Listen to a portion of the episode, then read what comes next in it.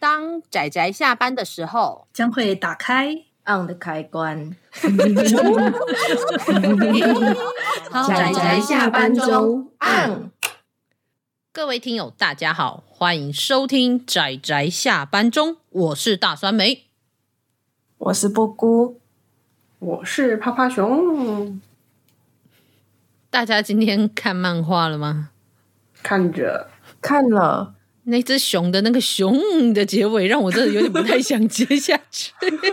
哦，不小心，好，就是莫名的突然间嗨了起来。对我。嗯、呃，对你来说可能是嗨了起来，但对我来说就是那个瞬间，就是你知道一个理智线断裂，然后想打 熊的声音。但是严重，对对对，这么严重。不过我想这个都是熊的问题，真的不是我的问题。这样子，好的。那么我们今天呃，就是延续上一次有跟阿直一起推荐了一部叫做《月龄》的作品。那我们这一次要推荐的作品叫做《登山少女》，前进吧，好像反过来。好啦，它其实全名就是《前进吧，登山少女》，这是中文的翻译啦，但是日文的翻译有一点点不太一样，但没关系，因为《前进吧，登山少女》某种意思上也是蛮符合这部作品的重点，就是去登山吧，少女，大概就是这样的概念。整部作品说是整部，其实台湾因为只代理了四本。所以我们也看不到后续，就是，但是前面四集主要就是在描述有呃我们的几个主角他们喜欢上登山，然后最后要去登山的故事。这样介绍是不是有点？我们我们这个月不都在讲这个吗？是没有错，但我觉得登山少女她跟我会放在这一周，其实是因为我觉得她跟月龄有一个非常类似的感觉，就是会跟。朋友一起去登山，那也因为有朋友的存在，让登山这件事情变得更更有趣。也同时的，它是一部非常适合入门者去看的作品，这重点。真的，我觉得这边深有体会。我觉得它的入门，各位比我们之前讲过的《山与食与我》更加的入门款。对。甚至可以说比月龄更入门，虽然它因为它的篇幅其实目前也比月龄更长，而且长很多，在日本好像到了二十几集。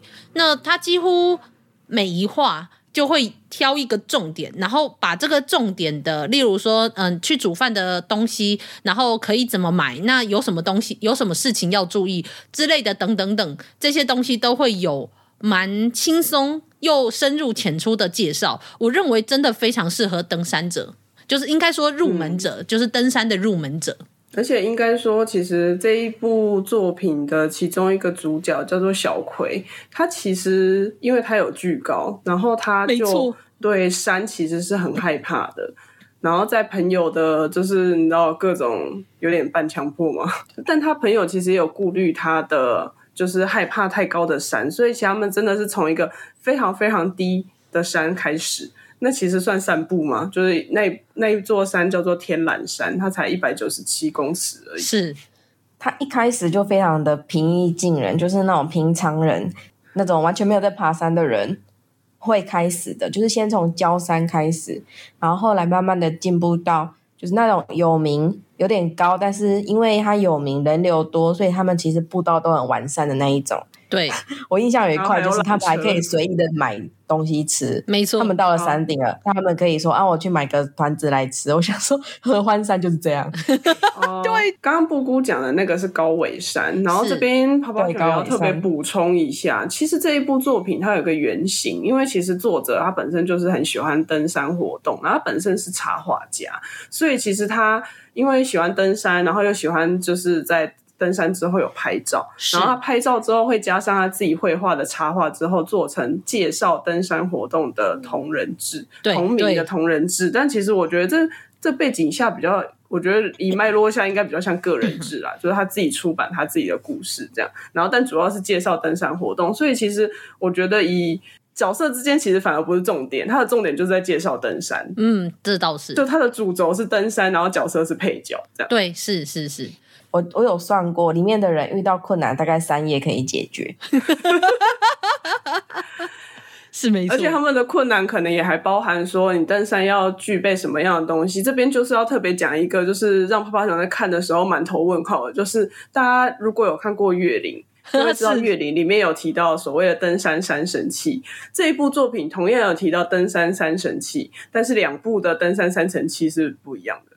啊，对，看来有六神器呢。没 有没有，没有其实这样算算起来应该是四个，四因为他们有两个重复。对。就是语句跟鞋子，是这是一定要的。然后在那个在那个月龄里面，第三个是头灯，但是在这一部《前进吧，登山少女》是讲背包，背包哦，不姑不姑皱眉的感觉，不辜觉得哪里不对，我只是在疑惑这个词，背包算是。我觉得神器跟必备物好像又有点不一样，对，对，对，但是我可以理解背包，因为登山的背包其实跟普通的背包差很多，那个价格也差很多，十倍吧，是有十倍一定有，有有有，真的有，真的有，有啊，一个登山包三千不意外啊，一个普通包三百也不意外。啊，对，是没错，嗯。虽然说我们都是我们会说它适合入门者，不过呃，这部作品跟月龄他们的作者的一些观点其实有一些些不一样，可是其实大多数几乎都是重复的。那主要在都在描述说，你从一个入门者，就是从一个新手要如何成为一个登山的老手之间，你会有很多需要知道的东西。那月龄里面就是由学长姐带着学弟妹去了解这些东西。那在登山少女这里面。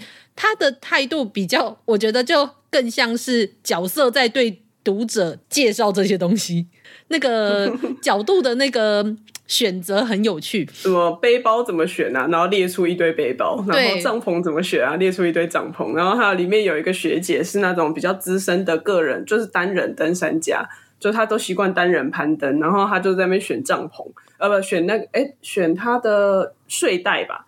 然后也是列出了各种睡袋，真的真的，这种东西一买下去就是个坑。对，最可怕的是个坑坑。对，但但我觉得登山少女有一个最有趣的是，她跟月岭让我感觉不一样的是，月岭她像是一团人开开心心去登山，那有。入门者的登山也有像学长姐那样子深度的登山，是但是登登山少女里面，她借由每一个不同的角色，然后例如说小葵她是怕高，那身为一个非常怕高的读者，我。对，没错，就是我，我真的很怕高。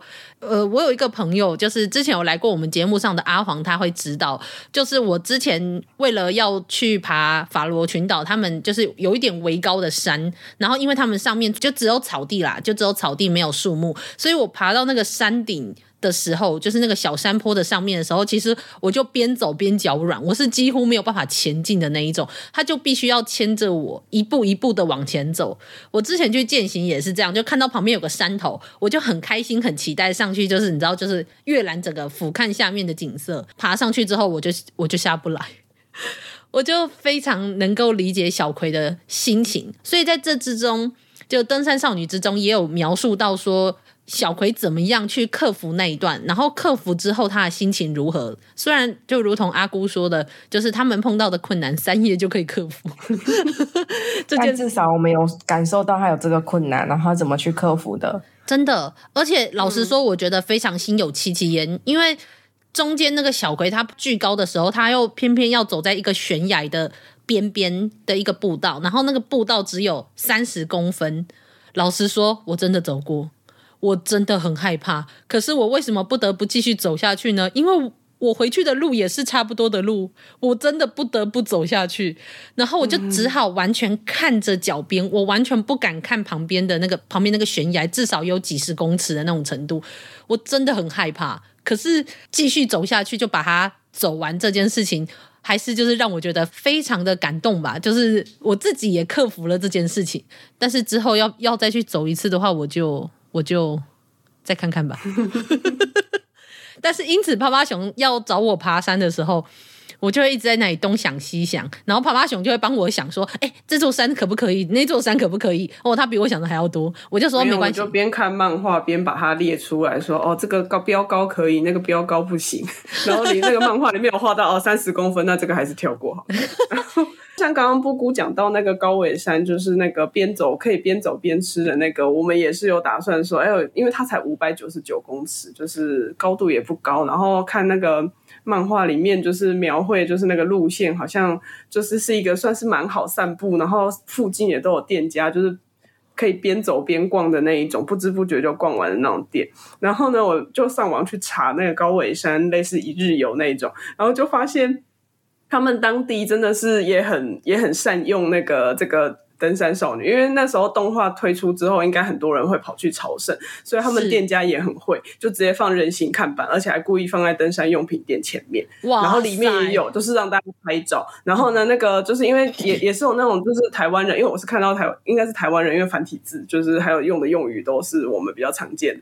我就看到他分享说，他特地去那边爬山，然后结果去的时候，就因为他在那边张望，然后又在那边看那个动漫的那个人形看板，所以里面那个阿妈就拿出了一张。折页是登山少女的介绍的折页，哇塞！跟他说他可以去哪些点去，你知道，就是因为他们也是看动画嘛，就想要去对照那个景。他就说，哦，一一到那个入山口，就是你就会发现说，真的就像漫画里面的场景一样，就是小学生，因为你就看到一堆小学生在就是准备要爬山，所以他就说，哇，这整个就是那个那个那个开开头，就是那个开头，就很开心的拍照。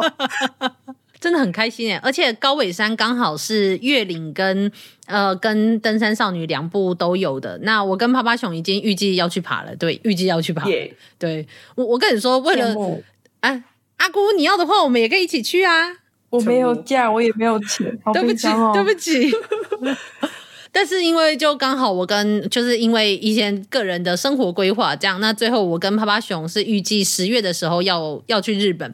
那我们还在想说我们会不会都没有行程？因为老实说我是以度假心态，而且最好笑的是趴趴熊竟然跟我说，他说你以前的旅行是多刻苦啊，这样就算度假？我就想说哪有那么夸张？苦行僧？哎、欸，我。二楚也说过，二厨说他是穷游。对，我说哪有？我真的没有那么夸张，我还是住在有天花板的地方，好不好？我真的没有大家想那么夸张。没有，二楚说至少要有床。我有睡袋就是床了，我有睡袋。为什么你们要沉默？为什么？因为酸梅有时候会来借助我这边的。就是都直接睡地板，然后我跟同事讲说，我有朋友睡我这边的地板的时候，他们都非常的震惊，因为他们我不知道是不是因为酸梅那个你知道，就是体骨比较健康，因为像我们几个就是那种就是睡地板会腰酸背痛跟感冒的人。哦，还要感冒加感冒，对对，他他们他们也是体虚的人，他们会说他们会感冒，就睡一个晚上的地板就会就会不舒服这样。哦，而且像我其实也一定要穿拖鞋，因为我如果脚直接踩地板，我也是会感冒啊。呃，家里面是那个大理石地板啦，所以就比较寒哦。而且我身体本来就比较寒，所以就就你知道，就是一个脆弱的人。没有没有，我没有我没有说谁脆弱不脆弱，我只是因为我还蛮适合到处旅行的。那我只是想到，就是我们去日本的时候，竟然被我竟然被熊这样讲。不过。也因为我本来以为我们这个算是度假行程，但因为我们看了登，尤其是看了登山少女跟月岭，我们并没有看了什么神之山岭，最后就是期待去爬山 喜马拉雅山，没有。我是看那个孤高之人跑去爬枪月之类的。对，没有没有看孤高之人不是不是要去爬 K two 吗？没有啊，因为孤高之人也有爬那个，哦，我跟你说，孤高之人好像也有爬富士山，反正就是我觉得，因为我们毕竟是去日本，我们不可能爬到 K two 嘛。如果看孤高之人，可能就是会想去爬枪岳之类的。你你误会了，对不起。就是虽然我们是去日本，但就算我去尼泊尔或是去中国，我也不会去爬 K two。重点是我不会去爬 K two，太危险。对不起，因为大家可能不知道我们在讲什么，但 K two 总之是一个非常危险的山。那我们之后在讲孤高之人的时候，我们会来讨论这件事情。那总之，如果我们要提。登山月就这个月的前面的几部作品，其实它会让我们感受到登山者的一份执着，还有他们对于挑战人类体能还有身身体的极限的这种状况，我们会很佩服。但老实说，反而不会那么想爬山。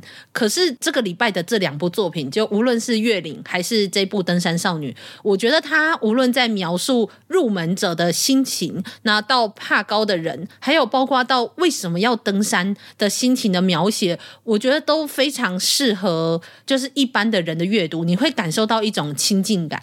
包括就是作者他会描述很多他。在爬山的心情，然后跟他在木次页，木次叶，如果大家有看到他的木次叶的话，基本上都是他拍的照片。就是因为像到第三集吧。就是因为其实他第一集到第二集都是他的朋友，就是选了山，或是让他去挑山，然后他们去爬，然后因为都爬得很顺，然后他又听到他爸爸说，哎，有那种可以夜爬富士山，他就觉得说，哇，那就是他就想去，结果他就因此受到了挫折。那至于受到挫折这一点呢，就是在那个，因为其实作者他会有一个什么登山家的知识专栏，就是跟大家分享，就用比较多的文字在分享他的那个经验，然后就看到作者就写说，他其实第一次攀爬的山就是富士山，而且他那时候还把防风衣跟就是应该要穿在里面保暖的刷毛衣就是穿反了。是，然后结果反而就是完全没有达到御寒的效果，然后还因此引发了严重的登山症，所以他那次的印象很深刻，因为他那时候还没有开始那么喜欢登山，而且登山的知识还不足，就因为不足，然后导致他 那次就是你知道，就整个整个出很严重的状况，然后又受到挫折，所以其实他我在想，这也可能是引发他想要透过就是比较轻松的方式去推广就是登山知识。所以我觉得他用这种方式也很不错，因为像我看着看着，我就觉得说，算没有，我们要不要去爬富士山？然后看到后面，嗯，还是算了吧。对，等一下，没有爬富士山可以慢慢的前进。没有，我跟你说，其实爬富士山它里面有讲，就是富士山，因为它呃比较标高比较高，然后它其实可以搭那个高速巴士，就是到呃比较高的位。比较高的地方去开始爬，然后重点是因为富士山位置也比较高，所以它比较冷，所以它唯一能爬的时间只有七到八月。是，的确是。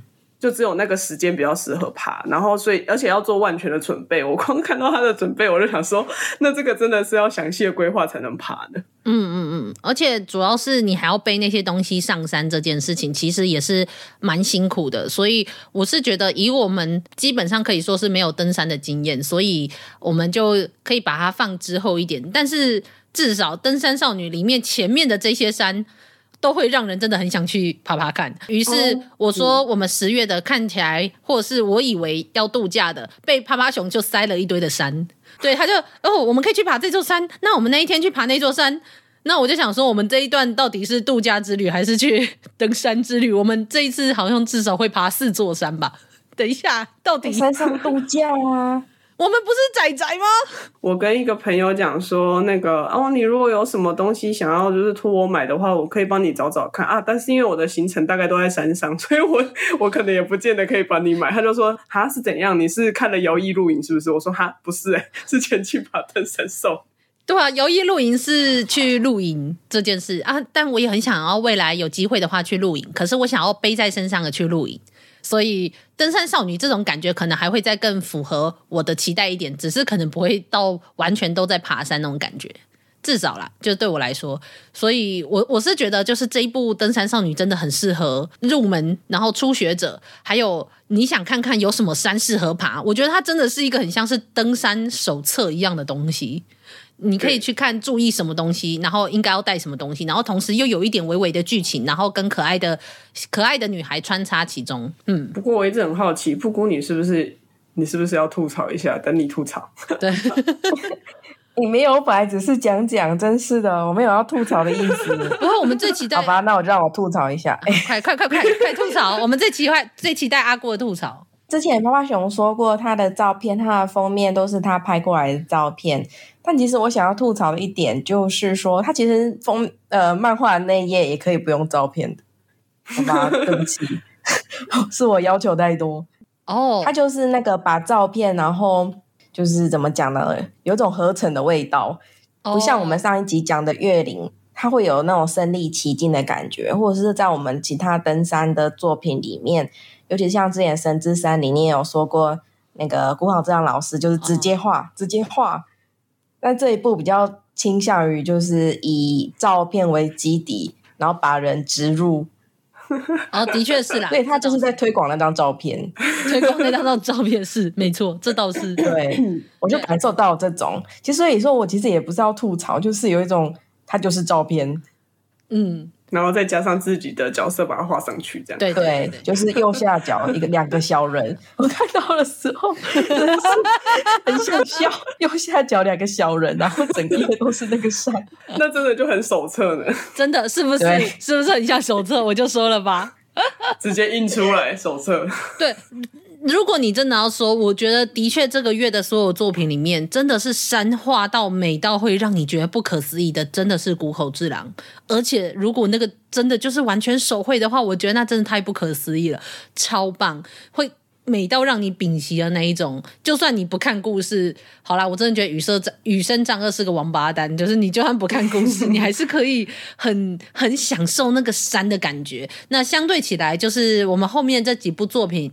重要的应该还是在这几个角色的描，就是这几个角色，然后跟他的故事本身想要描述的东西，大概比较偏向于这样。我个人也觉得月岭的山也是非常有特色，个人其实蛮喜欢月岭的山的。嗯，他是真的是用手绘的方式画出来，而且就是一团人就是走在那里，嗯、就走在那个山边边，然后整个就是身临其境。对对对，我觉得登山少女是另外一种程度的身临其境。